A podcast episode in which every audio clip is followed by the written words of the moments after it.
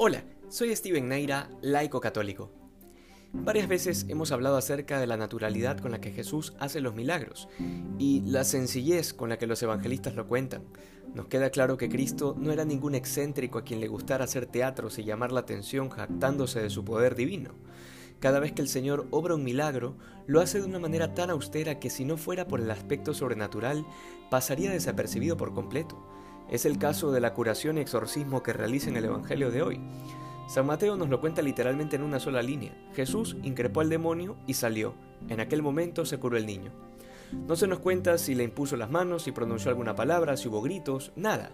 Sencillamente el demonio salió y fin de la historia. Como lo hemos dicho en anteriores ocasiones, esta forma de contar las cosas es uno de los fundamentos sólidos de la veracidad de los evangelios. No estamos ante una novela de ficción, sino ante el relato de un hecho real. Por otro lado, el asombro de los discípulos se resume en por qué ellos no pudieron echar al demonio, a lo que el Señor responde por su falta de fe. Esta respuesta del Señor no abarca solamente a los discípulos, sino que sigue siendo una acusación fuerte para nuestros días. Basta preguntarnos por qué como discípulos de Jesucristo no podemos hacer milagros. ¿No dijo acaso el Señor que mayores cosas podríamos hacer en su nombre? Entonces, ¿por qué no podemos hacerlas? Y aquí hay dos opciones. O Jesús nos ha mentido, o hay un problema entre nosotros. Dado que Dios no miente y no quiere engañarnos, la respuesta es nuevamente la que ya el Señor nos ha dado. Nos falta fe.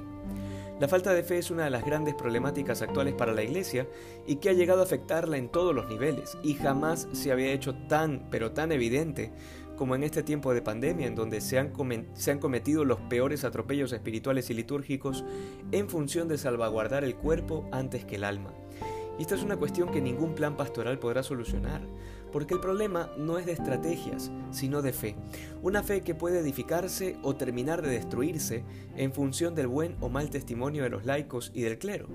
Generación malvada y perversa es la acusación que Jesús lanza a quemarropa, a quienes pretendían seguirle sin creer de verdad.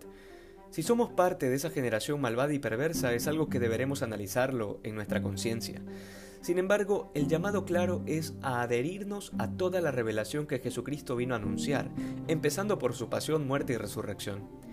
Dejemos de engañarnos, creyendo que los milagros y las grandes obras de tantos santos son cosa del pasado y que eran otros tiempos.